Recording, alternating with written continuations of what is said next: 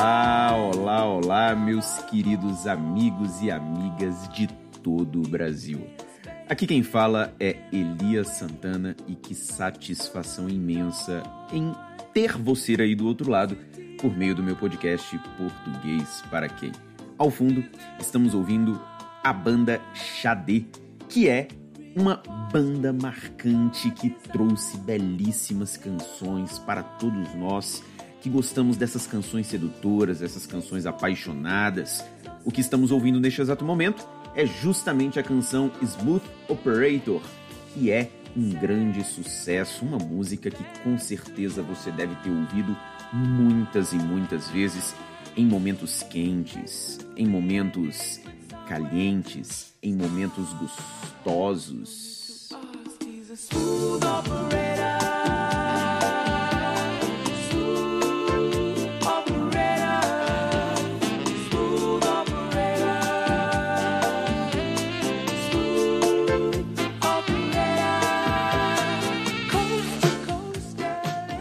assim, meus amigos, que nós vamos sempre começar esses novos episódios, essa nova temporada do Português para quem, para que você possa não só aprender cada vez mais sobre a nossa querida e amada língua portuguesa, mas também para que você possa ter um pouco de entretenimento musical. Sempre que possível, eu vou trazer aqui uma canção marcante, uma canção gostosa, para que você possa se sentir feliz, alegre, contente. Então, chega de papo, até porque começa a partir de agora o nosso português para quem? Meus queridos, hoje o assunto é a diferença entre a medida que com crase, na medida em que e à medida que sem crase. Estamos diante de uma das grandes confusões da língua portuguesa e esse podcast tem justamente o objetivo de desfazê-la, até para que você nunca mais se confunda em relação a essas três possibilidades. Primeiramente, eu quero falar para você sobre o à medida que com crase, ou seja, a com crase, medida que. Estamos falando, meus amigos, de uma conjunção de valor proporcional, ou se quisermos utilizar um nome mais gramatiqueiro, nós podemos falar em conjunção subordinativa adverbial proporcional. Ela traz ao texto a ideia de que as coisas aumentam proporcionalmente. Quando dizemos, por exemplo, quanto mais uma coisa acontece, mais outra coisa acontece. A proporção que algo cresce, alguma coisa cresce.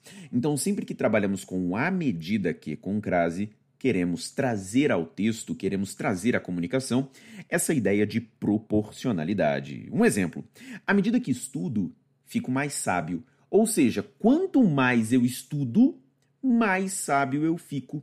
Então temos algo que aumenta de maneira proporcional.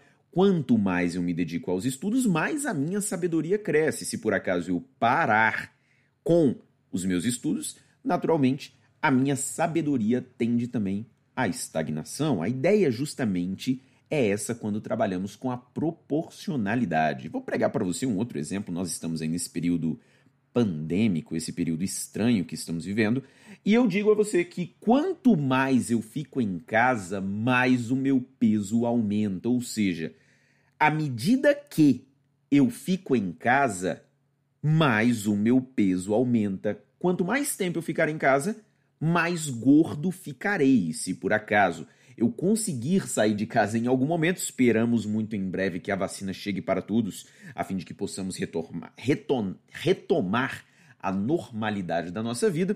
E aí, quem sabe, eu não vou engordar tanto neste período pandêmico. Aliás, fique em casa, se cuide. Aliás, não se esqueça de zelar pela sua saúde e daqueles que estão ao seu redor. Vamos agora falar da expressão à medida que sem crase. É importante que você saiba que o à medida que sem crase, sem crase, nada mais é do que o artigo a seguido do substantivo medida e seguido do pronome relativo que. Então, eu tenho uma construção em que eu tenho um artigo, um substantivo e um pronome relativo, só e somente só, sem o emprego de crase. A ideia é a que eu tenho, por exemplo, numa frase como: a medida que adotamos é bastante drástica, ou seja, veja que eu não tenho ideia de proporcionalidade mais, não é a ideia de quanto mais algo acontece, mais outra coisa acontece. Eu estou falando que a medida é bastante drástica, mas eu estou falando de uma medida qualquer? Não, a medida que adotamos. Então, a medida que adotamos, ou a medida a qual adotamos, é bastante drástica. Eu não tenho mais a ideia de proporcionalidade. E a crase agora é totalmente impossível. Porque quando eu falo a medida que adotamos é bastante drástica, quem é bastante drástica? A medida.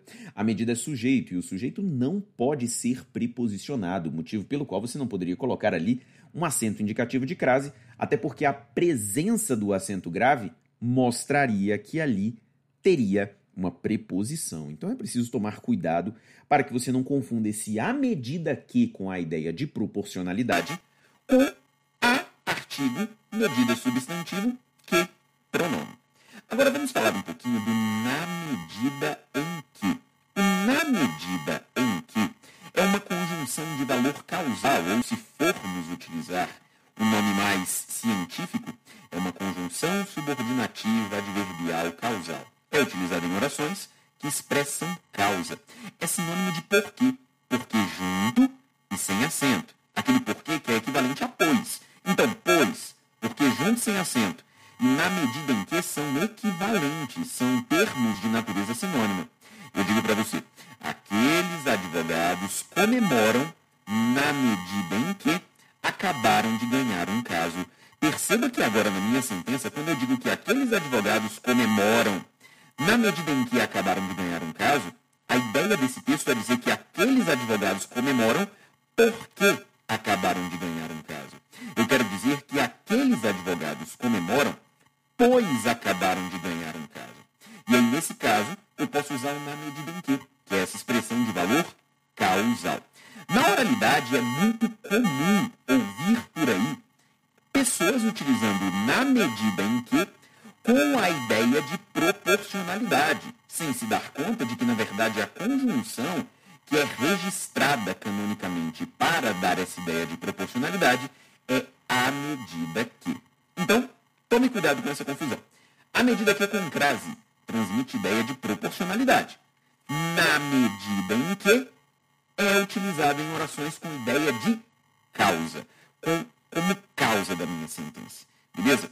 É importante que você tome cuidado com essas construções para que os seus textos fiquem cada vez melhores e, obviamente, se você consegue também perceber tudo isso na sua oralidade e engrandecer o seu discurso, com certeza você vai ter ainda mais segurança no uso da língua portuguesa. O Português para Quem é um podcast Está disponível nas principais plataformas. Você encontra no Spotify, você encontra no Apple Podcasts, no Google Podcasts, no Pocket Casts. Você encontra nas principais plataformas.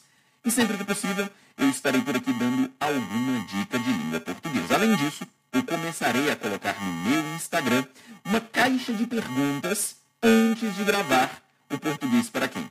Eu vou colocar uma caixa de perguntas justamente para que nós tenhamos a oportunidade de esclarecer algumas dúvidas dos ouvintes aqui no nosso podcast. Então, eu conto com você na próxima edição do nosso Português para quem? Uma nova canção teremos disponível, teremos uma nova dica para que você conheça cada vez mais sobre a nossa querida e amada língua portuguesa. Muito obrigado por você ter me ouvido até aqui. Obrigado pela sua atenção, obrigado pelo seu carinho e até a próxima.